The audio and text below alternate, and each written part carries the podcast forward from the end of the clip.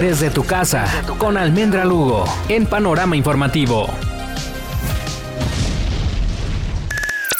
Dado que la ciencia de la COVID-19 se mueve tan rápido, todos los científicos están vigilando el significado de las mutaciones actuales. Este virus es un paquete microscópico de material genético que solo mide una milésima parte de un cabello humano. La principal misión del virus es crear copias de sí mismo y para hacerlo necesita encontrar una forma de entrar a las células humanas, ya sea por los ojos, la boca o la nariz, y quizás se encuentra en el aire que respiramos. Según un estudio de la Universidad de Florida, el el virus de la COVID-19 se encuentra en el aire y no solo flota, sino que está allí, vivo, y además puede contagiar a una distancia mayor de 1.8 metros, lo que significa que si una persona respira un SARS-CoV-2 vivo, existe el riesgo de desarrollar COVID al inhalar. Pero ¿cómo saber si nuestro aire está contaminado? El aire que respiramos está lleno de virus animales, humanos, vegetales, bacterianos, etc y muchos de ellos están muertos debido a la luz ultravioleta emitida por el sol,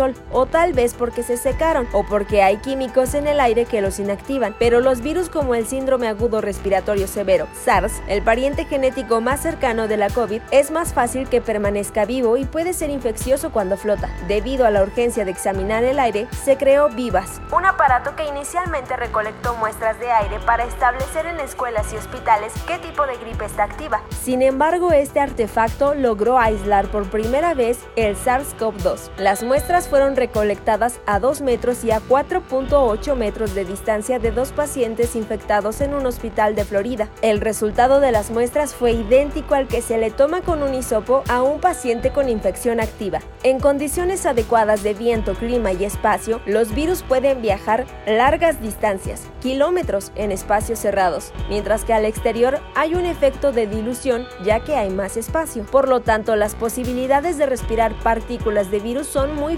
estando fuera, siempre y cuando no se encuentre entre una gran multitud. Por ello, la importancia del distanciamiento social y el uso de cubrebocas. Almendra Lugo